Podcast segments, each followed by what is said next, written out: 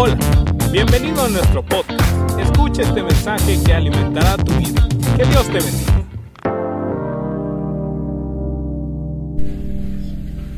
Amén, gloria al Señor. Que el Señor les bendiga a todos nuestros hermanos que hoy miércoles estamos aquí pendientes de la transmisión de nuestra de nuestro culto en casa, de la manera como hoy lo estamos haciendo.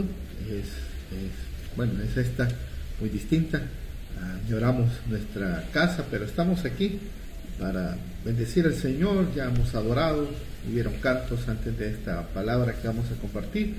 Y que bueno, gracias, bienvenidos todos aquellos que están ahí ya conectados para recibir de la palabra del Señor. Reciban saludes, les amamos a todos, les extrañamos. Hoy, miércoles 22 de, de abril, Aquí estamos para adorar al Señor, para exaltarlo y sobre todo para siempre dar una palabra de ánimo y para estar en contacto con todos ustedes. La razón de, estas transmisiones es eso, para estar unidos. Eh, eh, hoy, hoy en día pues no estamos unidos físicamente, pero a través de estas, de estas plataformas y a través de estas aplicaciones podemos estar unidos de corazón, podemos estar unidos con todos ustedes, poderles bueno, ustedes me pueden ver, yo no puedo verlos, pero creemos que Dios está haciendo cosas grandes en su vida, Dios los ha guardado, los ha protegido y seguirá mostrando su bien para nosotros todos los días de nuestra vida. Amén. Eh, Isaías 40, versículo 8, es el versículo que quiero compartir y dejar esta palabra en nuestros corazones. Isaías 40, versículo 8. Sécase la hierba, marchítase la flor, mas la palabra de nuestro Dios permanece para siempre. Ahí vamos a subrayar esa última palabra. Permanece para siempre. Aquí quiero meditar un poco acerca de esta palabra. La palabra siempre es una palabra muy poderosa porque está llena de compromiso, de responsabilidad, de fidelidad. Es una palabra que para nosotros los seres humanos es muy difícil o imposible hasta de cumplir, pero no para nuestro Dios. Nuestro Dios supera con creces el concepto humano de lo que significa la palabra siempre. Pues para nosotros cuando decimos que siempre lo que significa es en todas las ocasiones en las que sea posible o en todas las ocasiones en que, en que las circunstancias nos lo permitan. Pero para nuestro Dios siempre significa siempre. Es decir, sin objeciones, sin excusas, sin condiciones. Para nuestro Dios la palabra siempre es siempre. Veamos por medio de la palabra de Dios algunos de los siempre que Dios ha dejado en su palabra y que son de mucha bendición y fortaleza para nuestra vida. Mateo 28, 20. Vamos al libro de Mateo, si que tienen ahí sus Biblias. Vamos a Mateo, capítulo 28, versículo 20. Gracias a todos aquellos que han hecho han hecho el tiempo en su agenda para poder estar escuchando la palabra del Señor y estar reunidos como iglesia en este momento. Mateo capítulo 28, versículo 20, tiene lo que la palabra del Señor dice, un versículo que todos nosotros lo conocemos. Enseñándoles que guarden todas las cosas que os he mandado, he aquí yo estoy con vosotros todos los días hasta el fin del mundo. Eso significa que Dios estará siempre con nosotros. Qué maravilloso es saber que el Señor no nos promete que estará en un futuro. Él no él nos dice que está con nosotros. La gramática nos enseña que la expresión yo estoy es una expresión del presente indicativo que se refiere a algo que ha ocurrido en el pasado, que está sucediendo en el presente y que, se, y que también sucederá en el futuro. Dando esto a entender que Dios ha estado con nosotros, está con nosotros y estará con nosotros. Todo este tiempo que hemos pasado en nuestras casas, Dios ha estado con nosotros. Hoy mismo Dios está con nosotros y mañana, si Dios así lo permite, Él estará con nosotros. No importa lo que todo lo que ya pasó, pues ya pasó, Dios estuvo ahí presente en nuestra historia, en el día de ahora Dios ha estado también presente, en lo que venga, en el porvenir, en lo que suceda de aquí a mañana, a algunos días, algunos meses, debemos de comprender que Dios estará con nosotros. Él se ha comprometido a estar con nosotros. En el futuro de nuestra vida, Dios estará. Parece que a veces el futuro es demasiado sombrío, parece que no se ve salida, pero Él ha declarado en su palabra que Él estará con nosotros siempre, pasado, presente y futuro. Esa es una de las garantías de su presencia de Dios para con nuestra vida. También Salmo 34, 15. Vamos allá. Salmo capítulo 34, versículo 15. Mire lo que la palabra del Señor dice. Salmo 34, 15. Los ojos de Jehová están sobre los justos y atentos sus oídos al clamor de ellos. Siempre está disponible para nosotros. Este, este versículo implica que Dios siempre estará disponible para nosotros. Los ojos de Jehová están sobre los justos y atentos sus oídos al clamor de ellos. Dios siempre estará disponible para nuestra vida. Hoy que vivimos en una época en cual las personas están, no estamos juntas, hoy que hay distanciamiento social, hoy que eh, qué feo es ver a alguien y de repente no poderlo saludar como siempre los saludamos y que las personas en sus casas están temerosas y miedosas de nosotros mismos, de la familia, de los amigos, porque pues esas son las reglas y no están dispuestas para nosotros ahora. Ahora, lamentablemente tampoco nosotros en las redes podemos estar ahorita mismo, ah, como dijera, pendientes de todo, menos a veces de las personas que son parte de nuestra familia espiritual. Y eso implica que a veces no estamos disponibles para escuchar, para hablar, pues estamos pendientes de nuestro propio mundo o de nuestras propias necesidades o de nuestras, de nuestras propias cosas. Vivimos en un mundo donde ignoramos o somos ignorados, pero nuestro Dios no es así. Él siempre está disponible para escucharnos. Él siempre está esperando que hablemos que le contemos nuestro proyecto, que le digamos nuestras necesidades, que hablemos de nuestros sueños, de nuestras tristezas y de nuestras alegrías. Qué maravilloso saber que Dios siempre está disponible para nosotros. En esta crisis, en estas situaciones en las que estamos, pues Dios está disponible para ti. Al alcance de una oración, al, alcance de un clamor, Dios está disponible para ti. Deberíamos de aprender a accesar a la presencia de Dios a través de nuestra adoración, a través de nuestra alabanza, a través de nuestro clamor de fe. Pero yo te puedo asegurar que a través de la palabra del Señor, Dios nunca te va a rechazar, Dios siempre estará disponible. Sus oídos están disponibles para ti, eh, sus manos están disponibles para ti, su amor, su bendición está disponible para nosotros. Y Dios no es un Dios que está por temporada, Dios siempre está ah, disponible para nosotros. Hoy que todo está cerrado, hoy que todo está detenido, pero el cielo no está detenido. El cielo, miraba ahí unos mensajes, unas publicaciones y me gustaba, el cielo no está en cuarentena, Dios no está en cuarentena, el cielo está abierto para nosotros, para ti, para tu familia. Todo al alcance de una oración. Pero también Isaías 41.10. Vamos a Isaías 41.10. Este versículo también es maravilloso. Lo hemos leído algunas veces. Y mira lo que dice Isaías 41.10. No temas porque yo estoy contigo, no desmayes porque yo soy tu Dios que te esfuerzo, siempre te ayudaré, siempre te sustentaré con la diestra de mi justicia. Aquí podemos encontrar también que Dios siempre nos ayudará. Él siempre será una ayuda para nuestra vida. No podemos negar que las personas no pueden ayudarnos en momentos de dificultad. Hoy vuelvo a recalcarlo, es bien difícil. Quisiéramos, eh, eh, eh, si usted tiene la posibilidad de ayudar a alguien que está cerca de usted, dice la Biblia que hagamos bien a todos, mayormente a los de la familia de la fe pero comprendamos que aún así no todos tenemos la capacidad de ayudar a todos los que nosotros quisiéramos. No, no se puede, no está generalmente en nosotros esa capacidad. Si en usted está la capacidad de ayudar a alguien, hágalo, pero sabemos que siempre alguien se nos quedará, siempre alguien se nos olvidará, siempre alguien no lo podremos hacer. Y, y los seres humanos somos así. no todos los que quisiéramos ayudar y a veces hasta nos metemos en problemas, como lo que ha sucedido pues con, con el gobierno de turno que ha querido ayudarles a toda la gente necesitada con el bono que salió, ustedes lo saben, pero y conocemos las noticias y, la verdad es que no se, no se podrá ayudar a todos, gloria a Dios, los que fueron beneficiados. Pero lo que yo quiero decir con esto es una realidad. Los seres humanos no tenemos la capacidad de poder brindar ayuda a todos como quisiéramos. Pero el Dios que nosotros tenemos es un Dios que sí tiene la capacidad para poder ayudarnos.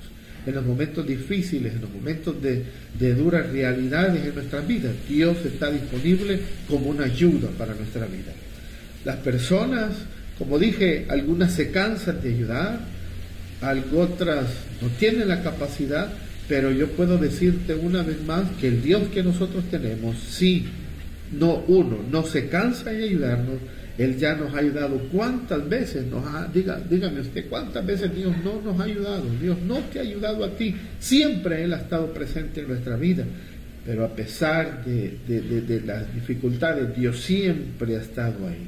Dios siempre ha estado ahí. Dice la Biblia, lo nuevo, siempre te ayudaré. Y en este momento de dificultades, en este momento de, ya casi llegamos al, mes de, estar encerrados y probablemente, bueno, no probablemente, los recursos están empezando a escasear, eh, lo económico está empezando a afectar nuestras vidas.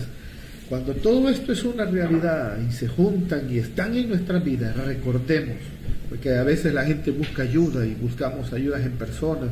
Lo vuelvo a decir, si usted puede ayudar a alguien, qué bueno, hagámoslo como hijos de Dios, seamos, seamos personas que puedan solventar, ayudar a aquellos solidarios con otros, especialmente a los de la familia de la fe, pero no solo a ellos, sino a aquellos también que a nuestro alrededor lo necesitan. Pero tal vez tú no puedas ayudar, pero estás pidiendo ayuda y tal vez la persona o la institución que has puesto tu esperanza no te ha podido ayudar, pero la Biblia dice que Dios siempre te ayudará. Y esa es la palabra que yo quiero dejar esta tarde, esta noche contigo. No olvides que tienes un, un ayudador por excelencia, que es Dios, que Él se ha comprometido en decir, siempre te ayudaré. Jeremías 31.3 también. Este versículo es bastante conocido por, por nosotros. 31. Jehová se manifestó a mí hace ya mucho tiempo diciendo, con amor eterno te he amado, por tanto te prolongué mi misericordia. Este es otro siempre. ¿Cuál es este siempre? Dios siempre nos amará y siempre nos tendrá misericordia. Creo que todos somos, eh, hemos sido recurrentes al decir esta palabra. A pesar de, Dios siempre nos ama y no hay que, eh, hay que aprovecharnos de la gracia y de la misericordia de Dios.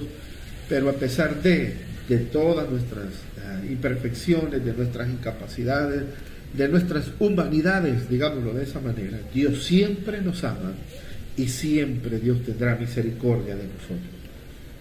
Siempre, siempre te ama. Eso, esto es, es como un compromiso de amor de Dios para su pueblo, para sus hijos. Dios siempre te amará Lastimosamente, a veces nosotros pensamos que por las circunstancias que enfrentamos, pensamos que Dios no nos ama, pero yo vengo a recalcarlo una vez más. Dios te ama a ti, a pesar de ¿Qué mejor o quién mejor nos conoce que Dios? Dios conoce todas tus imperfecciones, Dios conoce todas tus debilidades, todas tus luchas, Dios las conoce. Y Él no viene, Él no es un Dios que viene para reprochar y condenarte. Él espera nuestro arrepentimiento. Claro que sí. Él no quiere que nadie perezca. Él quiere que todos procedamos al arrepentimiento. Pero Dios no es un Dios que está guardando todos tus males para reprocharte. Señor, hoy necesito tu ayuda. Vamos a ver el libro, eh, por decirlo, ¿verdad? Vamos a ver el libro de eh, todo antes de la pandemia, ni te congregabas, ni... No, no, no, Dios, tome cuenta eso. Dios te ama. Ahora eso no implica que no debemos de congregarnos o amar a Dios. Pero a pesar de nuestras ah, humanidades, Dios nos sigue amando. Esto no es una, una, una, un permiso como para decir, ah, pues Dios me ama y hago todo lo que quiero. No, Dios es un Dios de amor, pero también Dios es un Dios de misericordia. Esta este día, que ya estamos por culminar ahora día miércoles, despertamos gracias a su misericordia. Y dice la Biblia que cada mañana son nuevas sus misericordias. ¿Por qué es que estamos hasta el día de ahora aquí? ¿Por qué estamos aquí, hasta aquí el día de ahora? Por gracia y misericordia. Probablemente no lo mercamos como seres humanos, pero es por su gracia y por su misericordia. Esa es la bondad de Dios, la misericordia de Dios en nuestra vida. Déjame contarte una, una anécdota. Hace varios años ya, mi hijo tenía dos años cuando mi padre falleció, murió de enfermedad terminal en su cuerpo. Y me recuerdo que cuando lo iba a ver al, al hospital siempre había una persona en la camilla a la par donde él, era un cuarto solo de dos personas, y ahí estaba alguien a la par. Y llegaba y pues, mi papá había cometido sus errores, pero en ese momento estaba tratando de enmendar su vida. Pero al final el desenlace llegó, tuvo que morir, no se pudo hacer nada, falleció. Y el día que fui a recuperar su cuerpo al amor, que fue algo duro, fue algo tremendo. Y después días de eso pensé en la persona que estaba a la par, la persona que estaba a la par. Eh, esos días que yo llegaba a ver a mi papá se miraba en un estado más crítico, un estado peor que el que mi padre se miraba. Así que mi lógica fue, tuvo que morirse, es probable que también el Señor se murió. Pero unos meses después, ah, haciendo unas compras en un lugar, vi a ese Señor, lo vi caminando, lo vi riéndose, lo vi feliz, lo vi tranquilo. Después andaba haciendo cosas indebidas, andaba con su, botella de alcohol. Y entonces surge en mi mente este pensamiento, ¿por qué no se salvó mi padre? ¿Y por qué él, que no lo merecía? Porque a veces nosotros nos creemos los, las personas que deciden quién merece y quién no.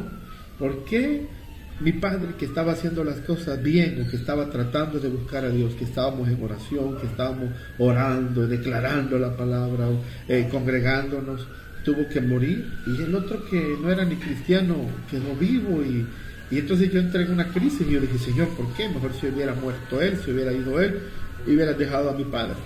Pero una respuesta de Dios en mi espíritu, la respuesta de Dios es esta, misericordia quedó, lo salvé, todavía está, todavía hasta el día de ahora está vivo, por una sola razón, misericordia.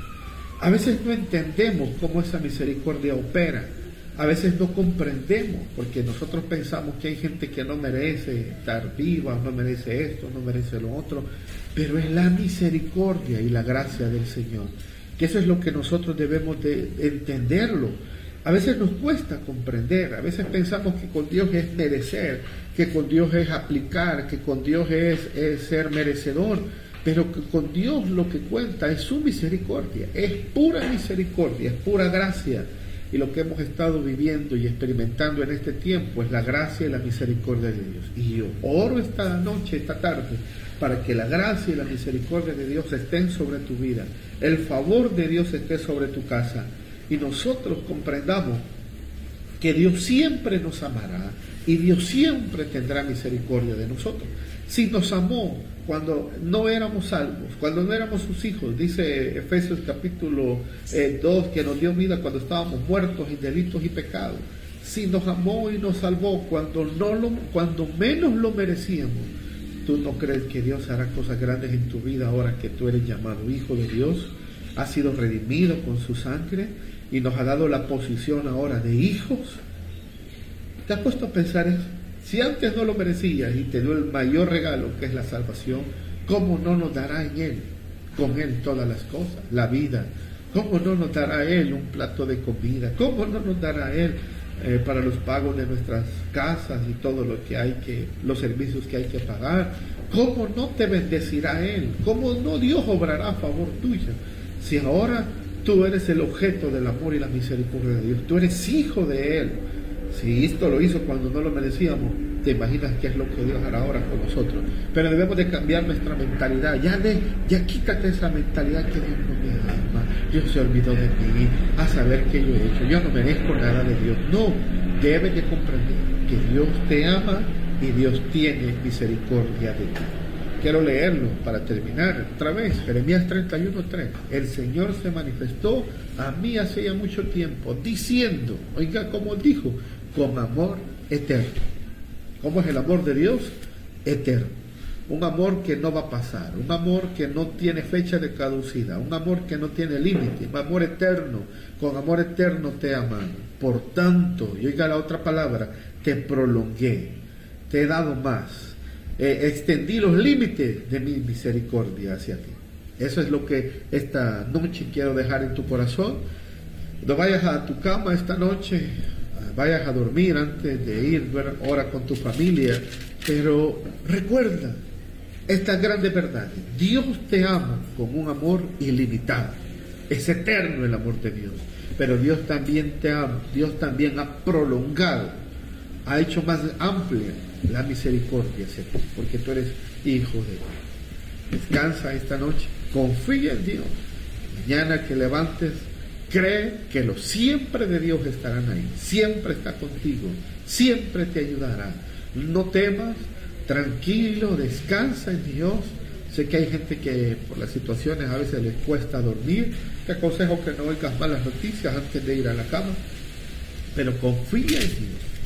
Aférrate a la palabra y recuerda que Él siempre te ayudará. Que el Señor te bendiga.